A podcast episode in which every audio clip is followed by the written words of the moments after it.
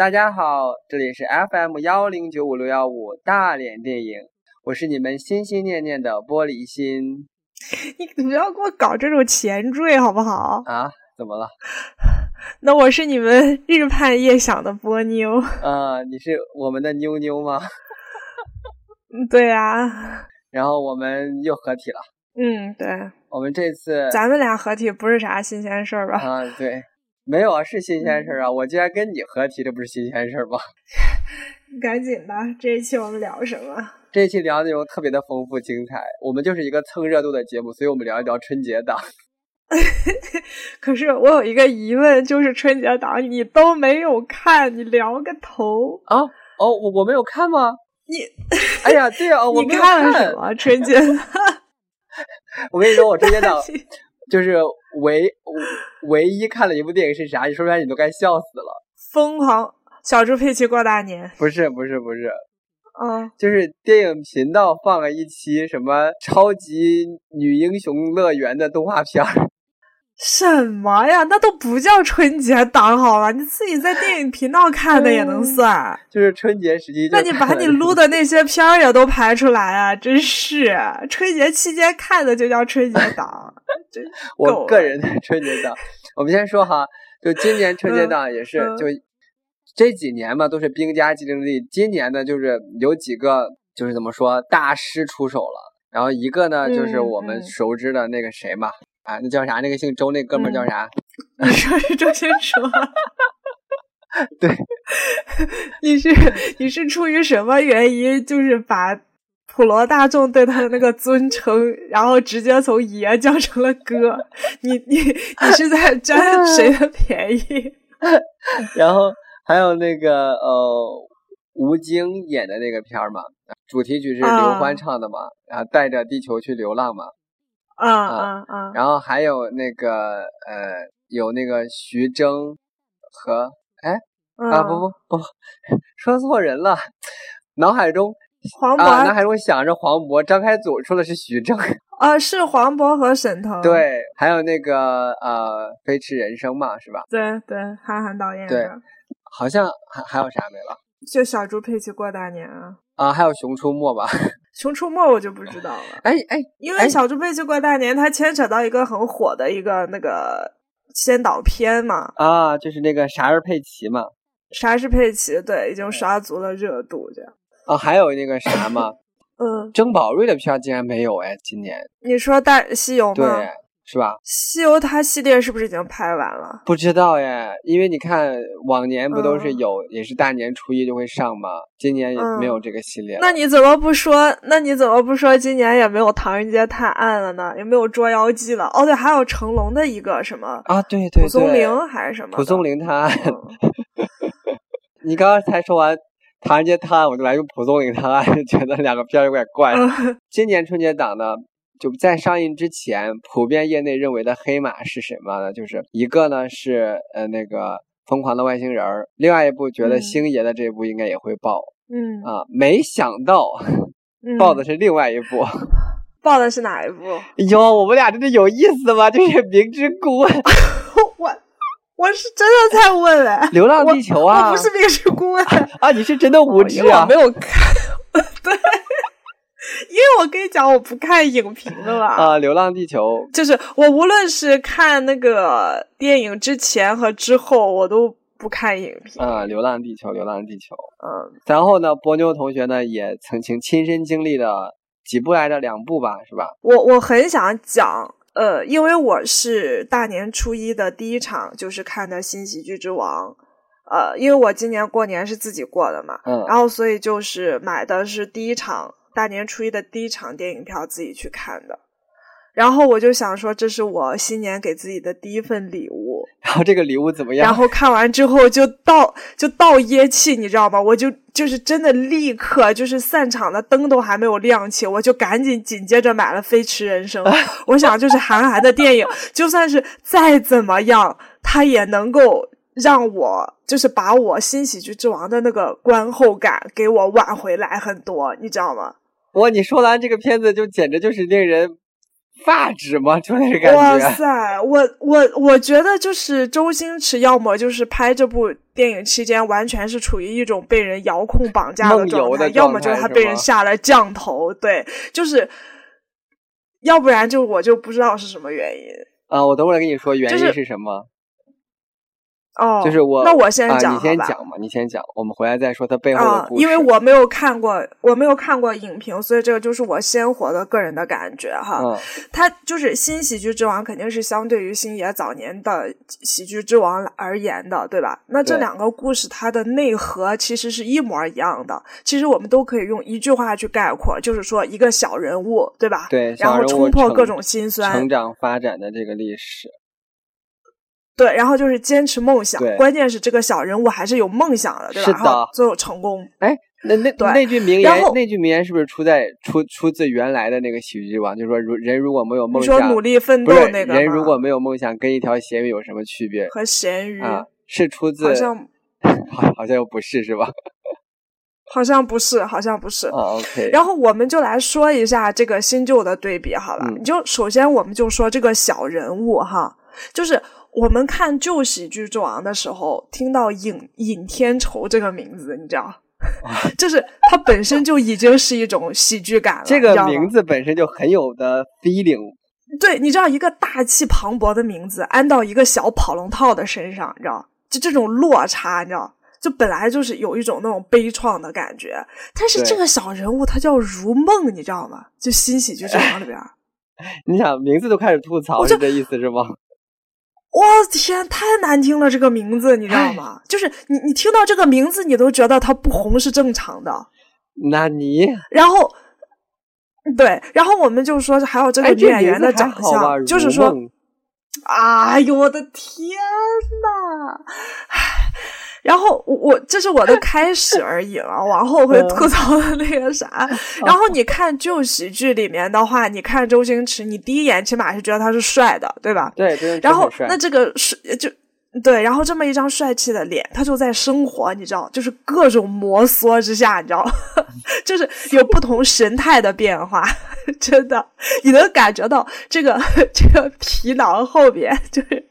那种，就是那种不容易，是吗？你你说不出来，对那种千言万语的分量，你知道吗？然后我们还可以再想起来伊曼，就是你第一眼看到伊曼，跟你那个电影结束，你再看到伊曼的照片，就是呃，就是这个平面的照片，这个平面的人物的长相，但是你整个。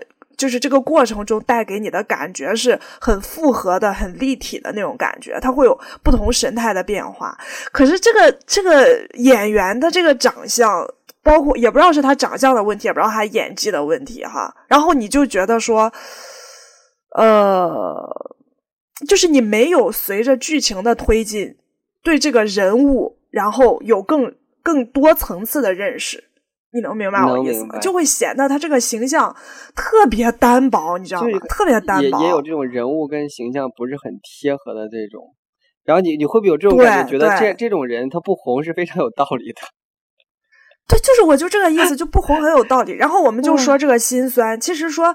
心酸就是新旧喜剧中啊一个很大的一个一个能够挖人心窝的一种感受吧，就是带给听友主要的感受，对吧？而且这个心酸它既可以做名词，然后又可以做形容词，甚至有的时候还可以做动词。你这这个就是小人物的专属特质，你知道吗？这个心酸，但是我就觉得这个东西在新喜剧里边真的体现的太差太差了，你知道吗？就是它是一种没有逻辑的心酸，以至于听众根本就是观众啊无法共鸣。因为我没有看啊，但是我问一下哈，就是基本上大体的情节设置跟老喜剧之王有什么差异吗？就是说没什么差异，它问题就在这里。你看啊，就我们当年老喜剧的时候，没有我没有不是我们现在这种大国网民的时代哈，没有网络，很多人就不了解这个演员行当的一些日常或者就背后的故事，对吧？所以旧喜剧之王里面，他对剧组一切的呈现，其实最对于当时的观众来说都是很新奇、很搞笑的，对吧？然后都想。对，很新鲜。而且想想，在那个时代，就是旧喜剧之王那个时代，就业渠道特别有限，就是谋生是不容易的。然后尹天仇呢，他就是孤家寡人嘛，对吧？他本职工作去看管那个福利社，你这个就根本就不用多说，你就能推测出来，他家境可能非常一般，学历非常一般，能够让他在那个年代活着的选项。很少很少，所以说他到处去试镜，就兼具了生存和梦想的这两个属性，两个属性。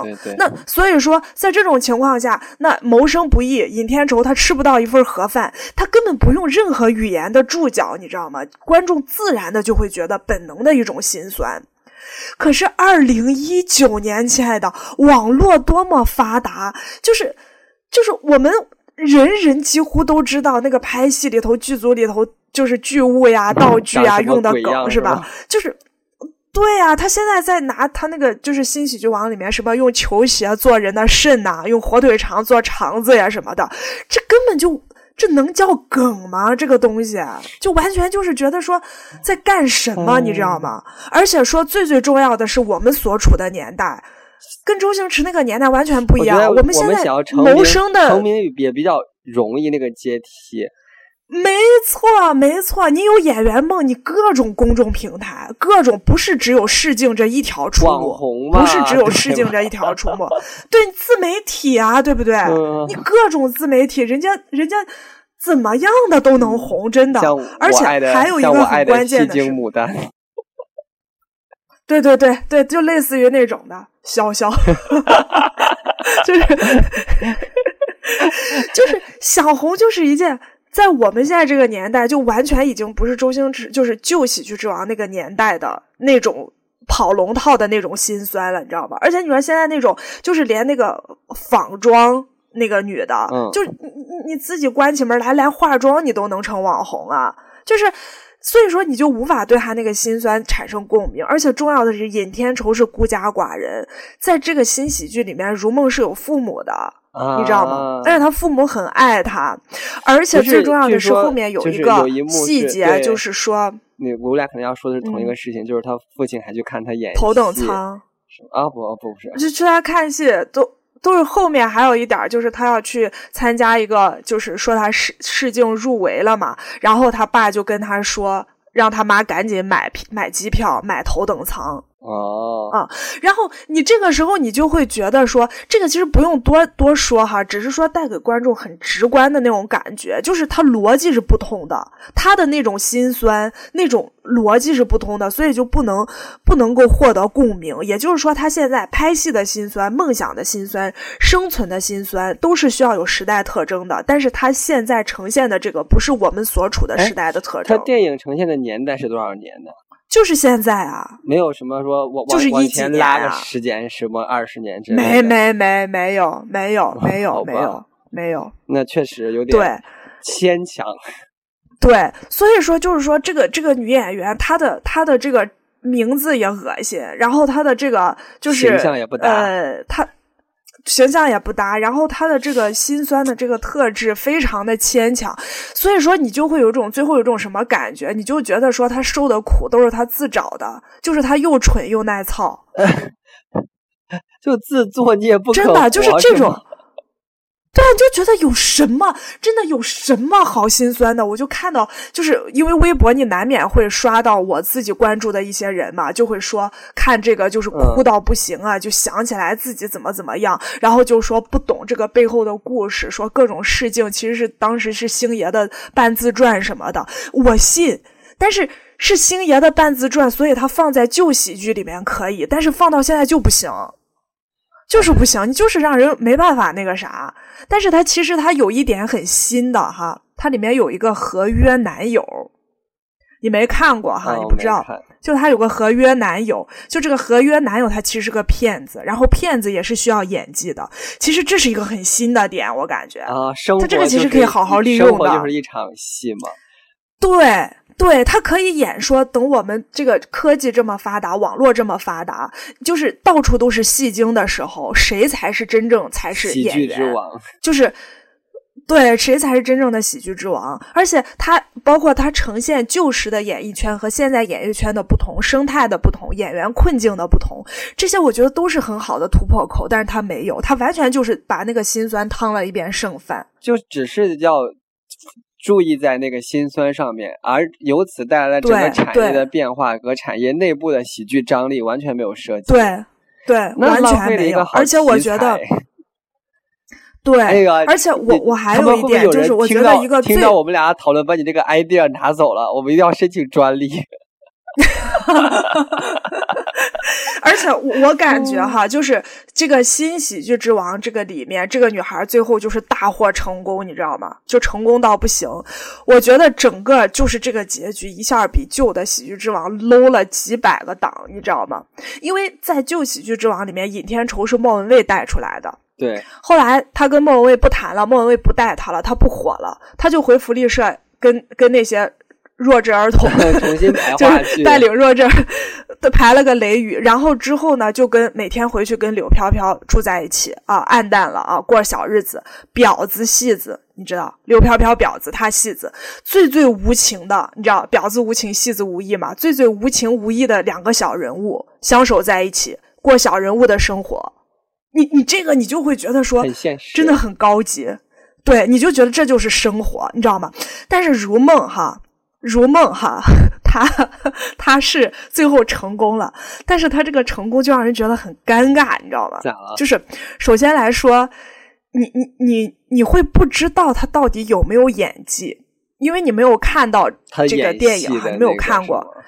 对对，我跟你说，就是他有一个他人生中重要的转折点，就是说他吓王宝强，他去吓王宝强，把王宝强吓得尿裤子了，然后王宝强就成了网红了，啊，然后王宝强就去感谢他，然后就通知他了，有一个呃演戏的机会，是周星驰拍的大片儿演戏的机会，通知他去试，然后他就去试了，这个机会让他成功了。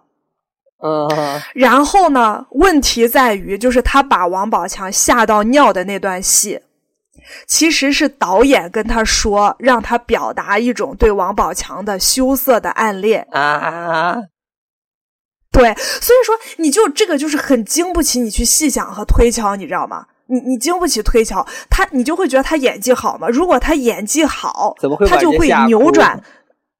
对他应该是，虽然那个是导演在算计王宝强哈，王宝强就导演就先说了一些就吓王宝强的话，但是如果说他真的演技好，他应该靠自己真正的羞涩的那种演技，能扭转王宝强的恐惧，对吧？而不是王宝强就认为他就像个鬼，被吓个半死。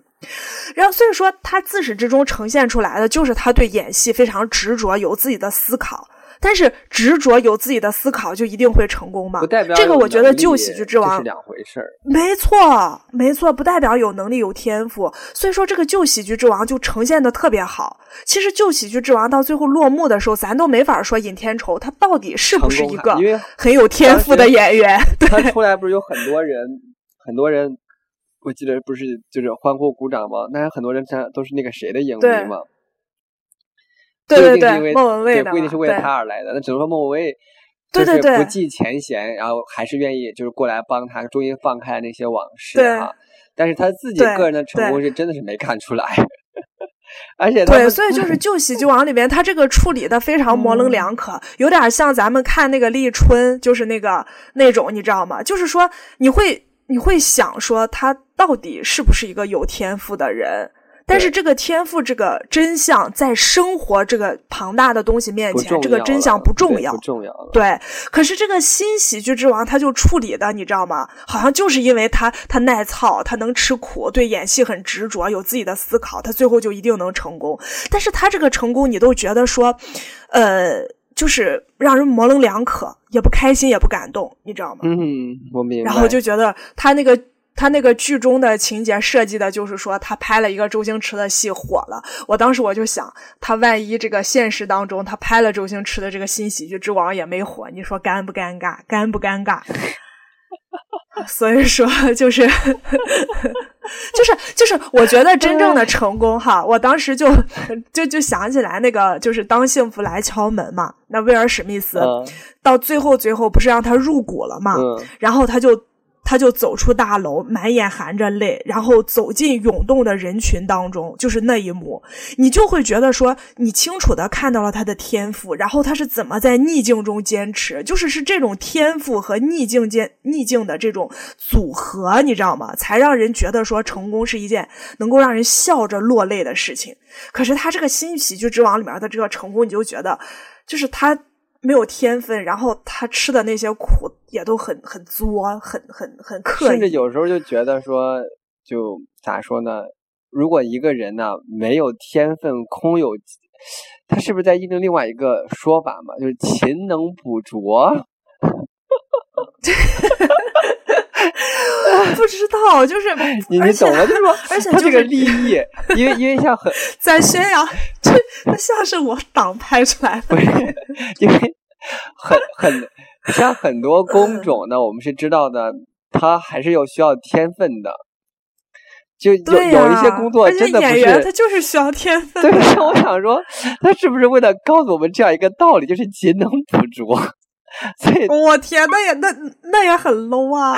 所以，然后就是他那个，你你知道他其他方面你知道吗？就是其他方面都有一些非常匪夷所思的设置，非常多的匪夷所思的设置，就是尤其是配角。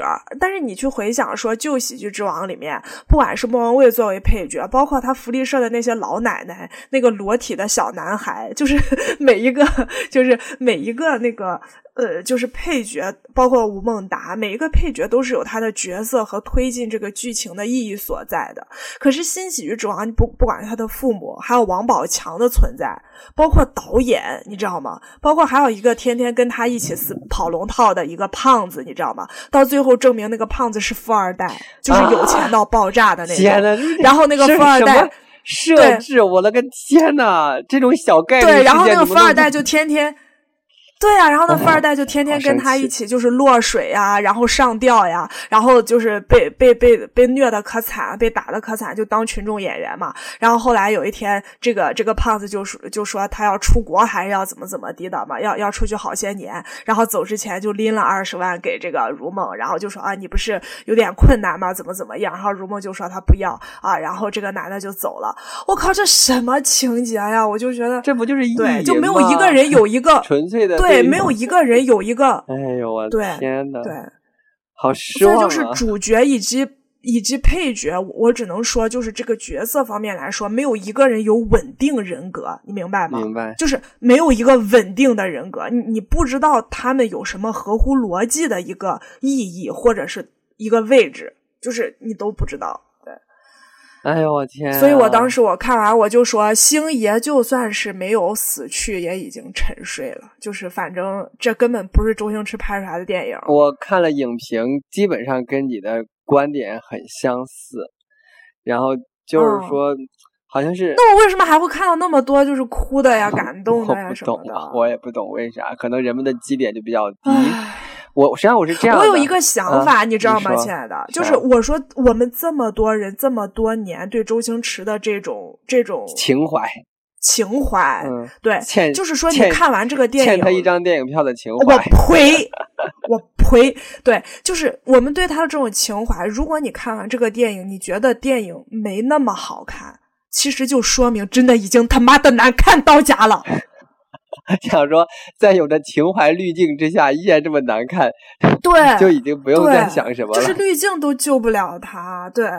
哎呦，所以说我就不知道是怎么了。我看到的这个影评啊，实际上分两类，一类呢就咋说呢，尬吹，我觉得是因为他吹吹嘘的那些语言，就是那些文字，就是明显的看出来有堆砌之嫌，就不是言之有物的称赞。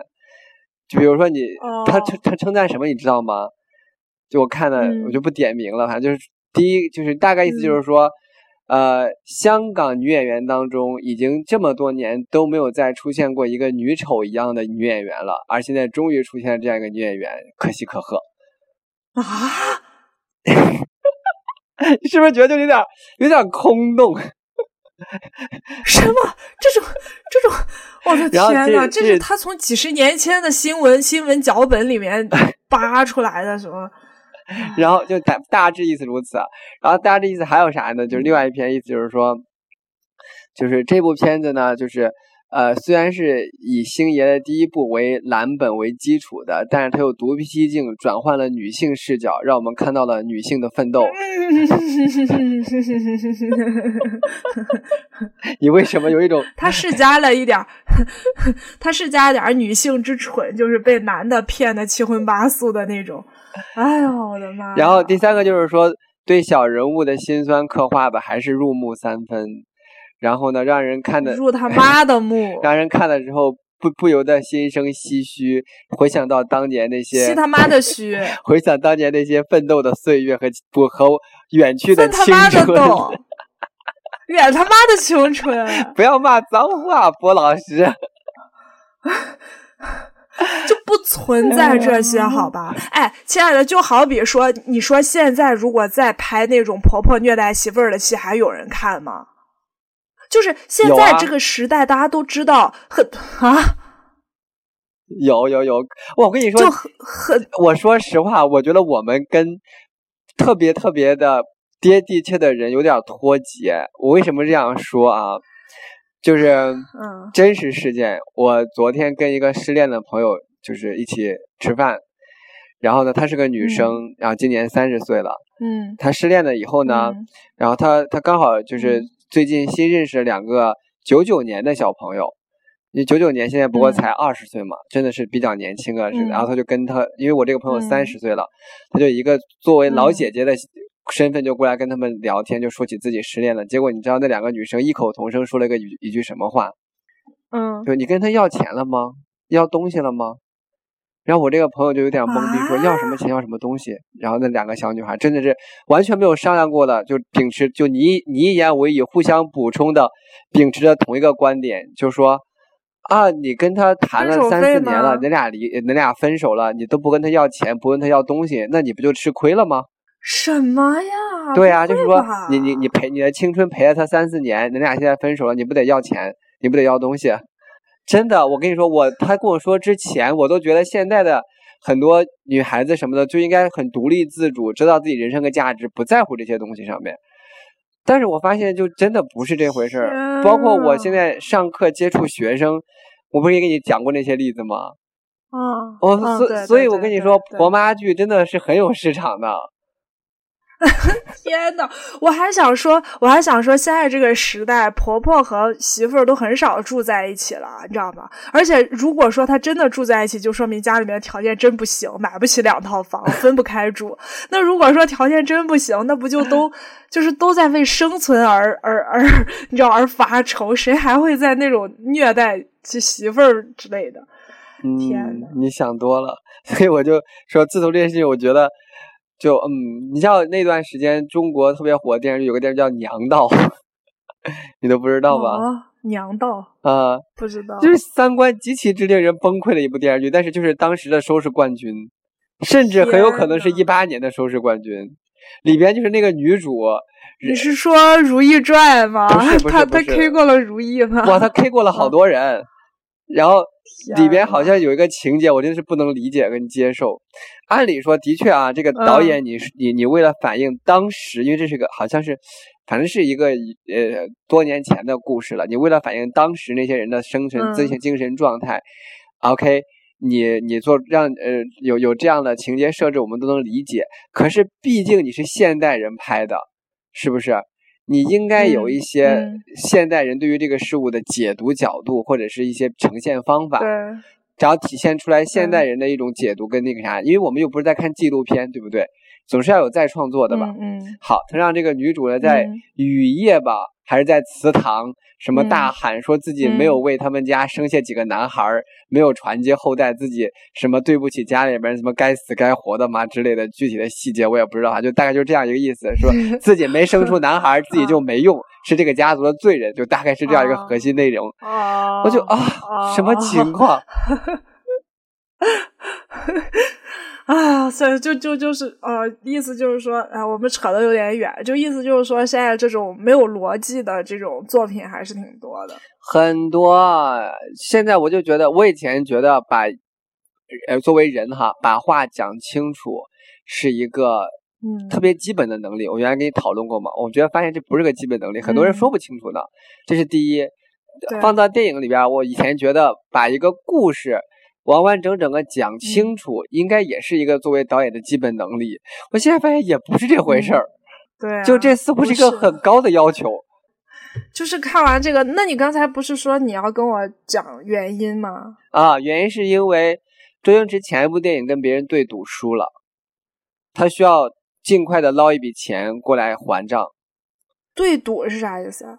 就比如说我是周星驰，你是发行公司，嗯，我们俩对赌，嗯，如果说超过十亿，十亿以后的所有的嗯利润都给我，不超过十亿，那么差十亿的利润我给你补上。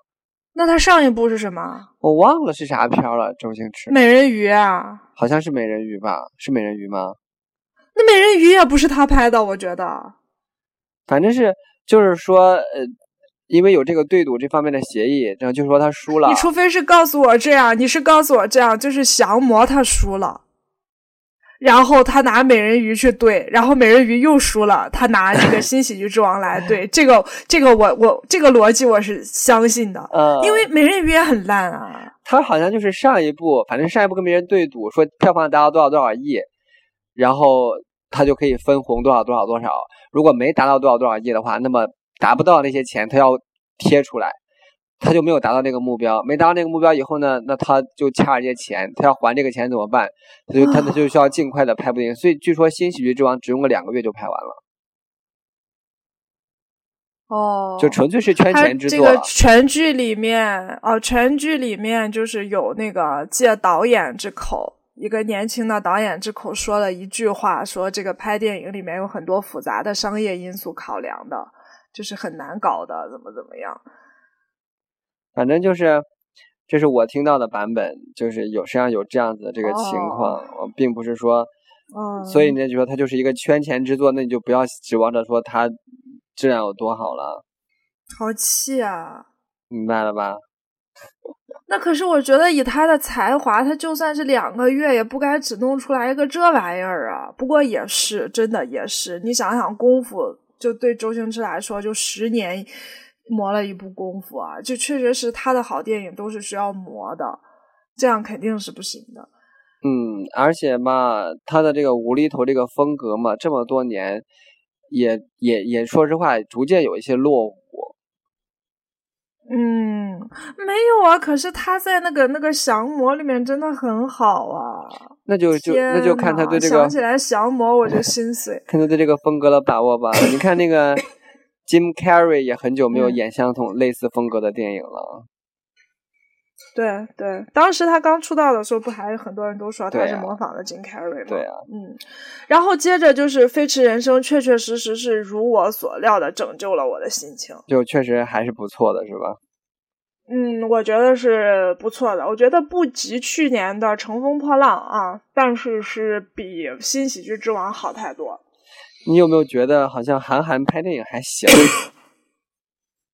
可以，真的可以。可是我不知道为啥，真的不愧是我儿时的偶像。我对啊，你看我就要说点啥，我对他真的一直都没有什么好感的，也不懂为啥。我真的不知道为啥。是不是因为他跟你一样帅？呀，你不要再叫什么，不要让他蹭我的热度好吗？彩虹屁是吧？蹭我的热度还行。就是我从他出来的时候我就喜欢他，从他新概念大赛一直喜欢，每他的每一本小说我都买，而且只要我买到手，就是必然是一口气读完。而且他早些年出的专辑，你知道出的唱片都买啊？他还出过唱片？对啊，可好听了他的唱片。哎呦，我真的不知道有一首歌叫《私奔》，是男女男女对唱，挺炫。推荐大家去听他他的那个出的那个唱片，好多还是自己作词作曲。啊，我还真的是不知道这个事情。他竟然还出过私奔呢？对啊。嗯，好吧。世俗不变的，我们逃避着。这个这个。遗憾人是不断变化，然后付代价。真的可好听了，真的。哎，你唱的挺好的。嗯，对啊，写的好，写的好，人家歌写的好真的。说回来这部电影它中间有一个什么点啊？嗯，你先说一下这部先介尤其是放在《新喜剧之王》后面看哈嗯啊，哎，你介绍这部电影啊。就大概讲了什么事儿嘛？大概讲了什么事儿？嗯，他讲的是一个过气的大人物，经过一些辛酸取得成功的故事。大人物成功记是这意思吧？对，就过气大人物成功记，过气大人物就是复出成功记。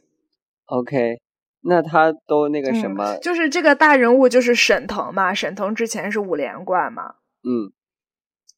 呃，后来因为什么我忘记了，我突然想不起来因为什么，反正就是就是就是歇菜了好几年，然后他就又重新要复出嘛，然后就是去比赛，他这个里面就遇到了很新的一些选手，就是比如说那个男主是谁演的，就是还演过那个演过那个那个呃。你就是你还跟我说过他可帅，演过一个同志剧，那个同志剧叫哦《中毒》还是叫啥？上瘾、中毒哦，还上瘾，对对对。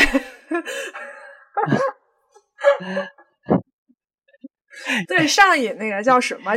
咱俩之前还为他名字还弄过，好像叫许，就不是许魏洲，是另外一个，另外一个叫什么？叫啥呀？名字嗯就在嘴边，叫啥？他不是还演了那个红《红海行动》吗？周瑜盖黄黄景盖瑜黄瑜黄景瑜瑜，黄景瑜，对对对，黄盖黄鱼还黄景瑜，黄景瑜对。啊黄景瑜演的呢，就是他的一个对手，你知道吗？就是等于说是剔除那些无关痛痒的人吧，就是他的直接对手是黄景瑜。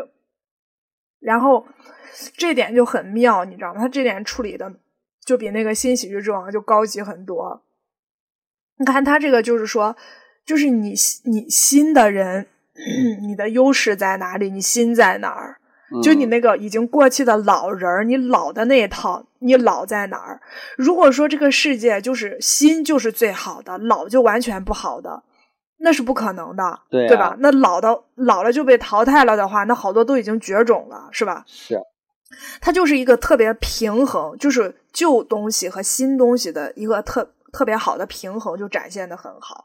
就你像沈腾他们，虽然没有最好的科科技，然后没有那些人家出国留学的经验什么的，就靠着那种你知道吗？就是就是老一辈人，其实跟我们应该是一辈的。沈腾是不是跟我们是一辈的？没有沈腾比我们大很多呀。是吗？对呀然后就是他，我们俩嗯不都是九六年的可是？就是沈腾都已经，就沈腾都已经结婚了，你还单身，我就总觉得，嗯，沈腾比我年纪大那么多，他一七六年的，我一九六年的，能比吗？天，二十岁啊！对可以为呀、他脸上个爸了呀他脸上个褶子都能夹死嗯苍蝇了。看你而你还是细滑白你嫩，你非非得让我人身攻击人家，你说你这人怎么那么坏？就是他有他老一辈的那种核心的精神，就然后有一些就是只呃剩精神了吗？就是精神，怎么这么还有一些就是？经验，经验，你知道，就是嗯纯靠自己手跑出来的那些经验啊。但是呃他们他有一点儿快比赛的时候车坏了，然后他就说这不可能了。然后那个黄景瑜就跟他讲说，那个这个距你上一次参赛已经五年了，你知道五年意味着什么吗？就是你可能就是我。就是老一点儿，就就是老套一点儿，我们就想五年什么沧海桑田的变化呀之类之类的。然后黄景瑜说，五年就意味着科技进步了，很多以前不可能的事情现在变可能了。然后就是新的东西是什么是好的，他们可能没有那么多的经验，但是他们有最前沿的技术。嗯，就这种新新新生代和这种就是老经验的这种碰撞，然后他们作为这种死对头，你知道吗？就是老有老的这种情怀，新有新的宽容，你就觉得他们之间的那种就是亦师亦友的那种关系也特别好，嗯就是。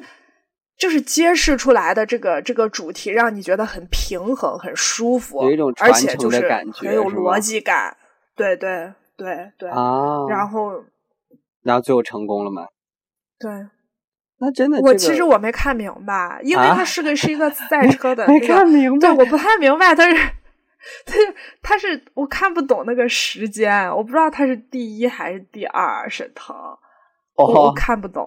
好吧，啊，但是整个整个赛车的，就但是不重要，然后观影感觉很 很对，是吧？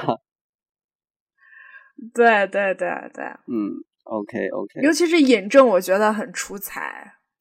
尹正一直在，就是自从他，就是他把那个文艺青年的那个样就演的可好了，你知道吗？我一直都还蛮喜欢尹 正的。对，然后就是他的各种笑料，确实是。很新的，你知道吗？就是让我们一看就觉得很巧妙、很新。这就不像新喜剧之王那种新喜剧之王演到那种选拔演员，你知道吗？还是那种就是在嘚瑟，比如说自己下腰能弯成什么样啊，然后腿能抬多高啊？就现在怎么可能是这种生态呢？他都没有一点新的东西吗？可能他想告诉我们，演员这个行当是个老传统。所以说，就是对比之下，真的是高下立判啊。好吧，那那个咱整个观影感受是愉快的吧？看完也觉得挺好的，是吧？对对，就是说，他既不倚老卖老，也没有倚小卖小啊。就是就看到的所有的那个人物性格、经历、观念啊，他们都是非常有逻辑的组合在一起的这个情节。OK，那那还有没有其他的了？你看的？嗯，别的就没了。那《流浪地球》确实，我身边看过的人也都觉得挺好的。对，然后那你没有看那个什么吗？你没有看那个呃《疯狂的外星人》吗？也没有，就是光看那个海报就不想看。哦，我还想着说有，就是那个 E.T. 的那个呃宁浩拍的片子，应该你会有兴趣的。嗯，还行吧，就觉得这个新喜剧之王和这个。飞驰人生的一起一落，你知道，就是已经让我很那个了。飞驰人生，我看到的影评还大多数都是以正面的评价比较高，多多一些。然后主要的内核是他们说，现在韩寒拍的电影有现在有韩寒有韩寒自己的味道了。从他这么几部过来，就是现在发现说韩寒的。摄影就是电影风格在逐渐的清晰起来，对成型啊，在逐渐的清晰起来。然后这个是我觉得已经对一个新导演是一个很强的褒扬了。然后稍微带到几部其他的片子啊，因为你也没看，我也没看，但是影评上面呢还是能看出来一些风声啊。首先是《流浪地球》，肯定是大爆了，很多人都说各方面都很好，口碑特效都特别不错，还特别有那种呃积极的那种热情什么的。但是呢，这个有一些有也有不同的声音，认为《流浪地球》在里边对于太太关注于宏大情怀的叙事了，在那些这个细节的展现人性的地方太少了。哦哦。啊，都是面对着面面对着这个呃天灾这种或者是重大的灾难，我明白了，是不是就是那种，亲爱的？就是我跟你说的那种，就是之前我们拍的那些主旋律电影，就《湄公河探案》，还有《红海行动》，着重于看着很燃，对对对，就着重于宏大叙事，但是就没有真实的人性。对，就这他们就类比了一下，说都是面对这种灾难性的或者是大场面这种片子，比如说在《泰坦尼克号》里边，就有到最后，嗯，对。一对老夫妇相依，人间百态。对，一对老夫妇就是相依相依偎在床上的那个等待死去，然后在最后的时候，那个船上的乐队还在演奏音乐，就都有这些展现人性的之美的这样的一些细节。也有抢抢，对，但是也有抢那个那个就是呃妇女和小孩的救生衣的那种。对对，就是说人性之恶。对，就是他这个就体现了，就是说在呃怎么说？人生啊，或者是怎么面对着灾难的时候的绽放出的光芒也好，绽放出来的阴暗也好，都是让我们能够在这个时候心有戚戚的，或者是心有所向的。对。但是这部片子就是完全都只局限于宏大叙事，它当然也有也有一些加这个这个什么个人情怀，可是那个个人情怀呢，因为就是据称是为了让这个电影的宏大叙事主题更加的突出。他把一些起承转合给剪掉了，反而让你看起来有点莫名其妙。比如说突如其来的关心跟突如其来的照顾，就觉得嗯，没有什么铺垫，他没事去去干这干啥。当你这是这是个，嗯，就是你事，他们就我往评论说你事后自己脑补。能脑补出来一些故事，但是电影上根本就没有呈现，这就靠完全靠观众脑补才能够自圆其说某些情节。然后就是说，在这方面，可能电影的审美方面有待提升，就是对于电影内容的取舍方面，应该除了宏大叙事以外，比如说在那样的环境之下，如果说还是有广大劳动人民特别乐观的跳广场舞的一些画面的之类的。可能就能更加体现说人民，就是因为这个电影的聚焦的主体是那些精英人士，那普罗大众在这样一个宏大背景下面是一个什么样的状态呢？涉及的不多啊，评论是如此说。第二就是，都已经到那个年代了，为什么我们的服装审美还是这个样子？就是造型啊，就是各种各样的，就还是这个样子。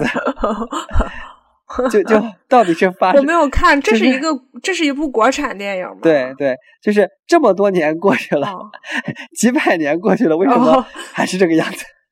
校服还是那套校服是吧？之类的，就感觉嗯，什么情况？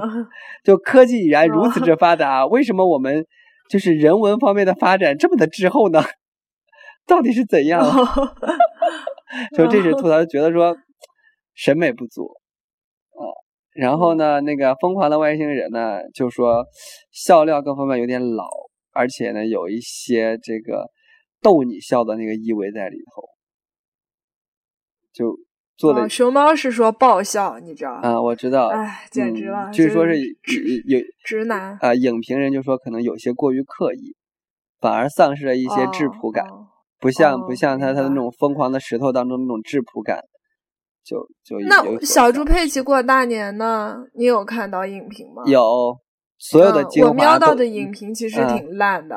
呃，我看是所有的精华都在前前导电影当中。嗯，对，就是小猪佩奇，所有的精华都在这儿没了。然后关于那个，他好像说还整部电影是那种动画和真人穿插的。嗯，然后关于那个《熊出没》呢，就也看到一些影，《熊出没》口碑还可以。然后大家普遍说，就就《熊出没》真的是个很诡异的存在亲爱的，就是那么一个东西，就是它总是这么多年维持着，你知道不算太差的口碑。我也是，哎，我对这个东西真的没法接受，你知道因为我光说审美 这一关你就过不了。据说是歌也不错，天呐，对，反正就是它没有什么特别让人，除了情节低幼。审美落后以外，真的没有什么好让人指责的值得踩的，是吧？对，可是你说 一个幼儿片，你还你还想他怎样？他本来就不是拍给大人看的。对对。那那你那你还要怎样？但是就是我的意思是说，就是很多小孩儿去看小猪佩奇过大年什么的的时候都坐不住，就不好看，因为就是他处理的不好。对对对对对对对。反正这就是我目前。看到的一些嘛，我们就一起的。当然了，就是也是识人牙慧，那就看看大家有没有什么想跟我们聊的。我们就等于说做一个，对，就等于说做了一个总体的春节档的对文献综述、影评综述。对文献综述，而且还是不能点名道姓的文献综述，真假也只有我们自己知道。对，完全没有学术性。对我们这个没有可隐性，对。好，那就那我们今天就聊到这里啦，那就祝大家周末愉快，二零一九越来越好。不要再嗯，就是爱情快来，不要空独不要独守空闺，呃，没爱也要有性，就这样。嗯，好实在呀，我自己。你上上一期其实就是这样讲的啊？是吗？又一期过去了，什么也没有爱有性就 行。又一期过去了，什么也没有发生。哎呀，我的天！你别这样想嘛，你其实仔细的想一想，其实是三期过去了，还是没有什么事情发生。不要这样，我是属于鱼的，我记忆只有这么多，不要让我记起那么多事情。OK，感谢大家的收听，我们下期节目再见，拜拜。